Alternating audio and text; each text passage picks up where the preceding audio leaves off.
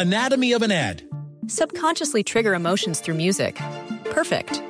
Define an opportunity. Imagine talking to millions of people across the U.S. like I am now. Identify a problem. Creating an audio ad is time consuming. Offer a solution. Utilize cutting edge AI.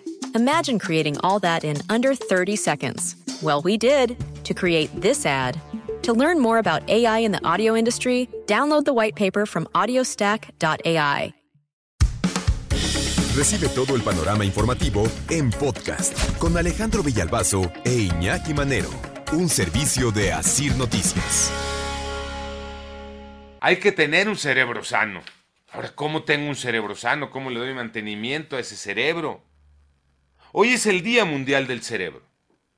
Nos recomiendan alimentación balanceada, ejercicio 30 minutos al día, dormir por lo menos las 8 horas, no meterse drogas, alcohol, descanso. Y esto es bien importante. Salud para el cerebro. Determinante la diversión. Diviértete, ríete. Y le estarás dando salud a tu cerebro. Día Mundial del Cerebro. Mónica Barrera, buenos días, Moni.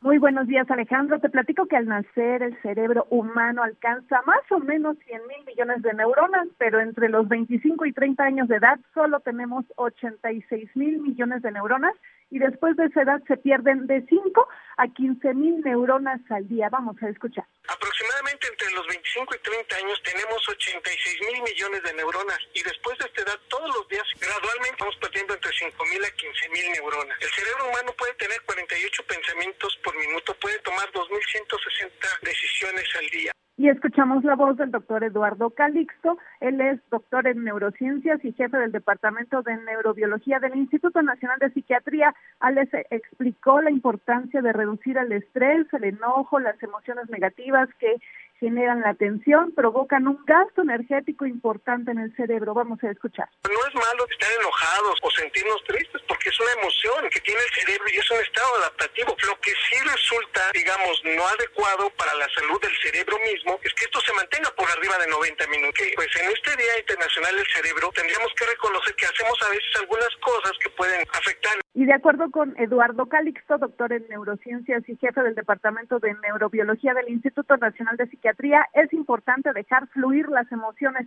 aunque sea depresión y llanto. Vamos a escuchar.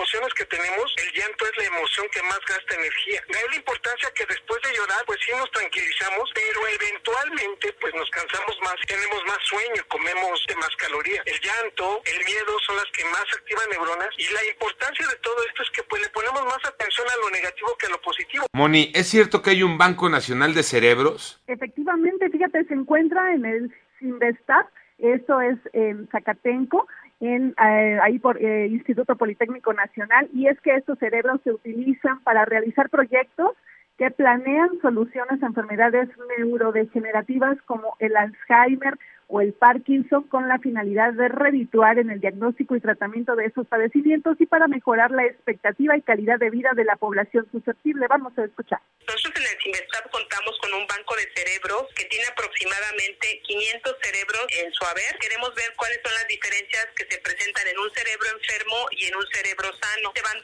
tomando muestras, se van haciendo diferentes experimentos para que eso nos den pistas de manera temprana algún diagnóstico. Y escuchamos la voz de la doctora Araceli Sánchez López. Ella es auxiliar de investigación del Departamento de Farmacobiología del CIMBESTAP e integrante del Sistema Nacional de Investigadores. Dijo que aunque las enfermedades neurodegenerativas, congénitas o hereditarias no se pueden evitar, sí es recomendable prevenir otros padecimientos a largo plazo y a partir de los 45 o 50 años se pueden resolver crucigramas, hacer sopa de, de letras, resolver rompecabezas o leer para frenar el deterioro del cerebro. Vamos a escuchar. Se están haciendo experimentos en México y están viendo qué es lo que está pasando, qué es lo que puede pasar con el COVID eh, durante la pandemia. Y sí se ha descubierto que mucha gente ha perdido la memoria por lapsos, que mucha gente ha atendido a la depresión.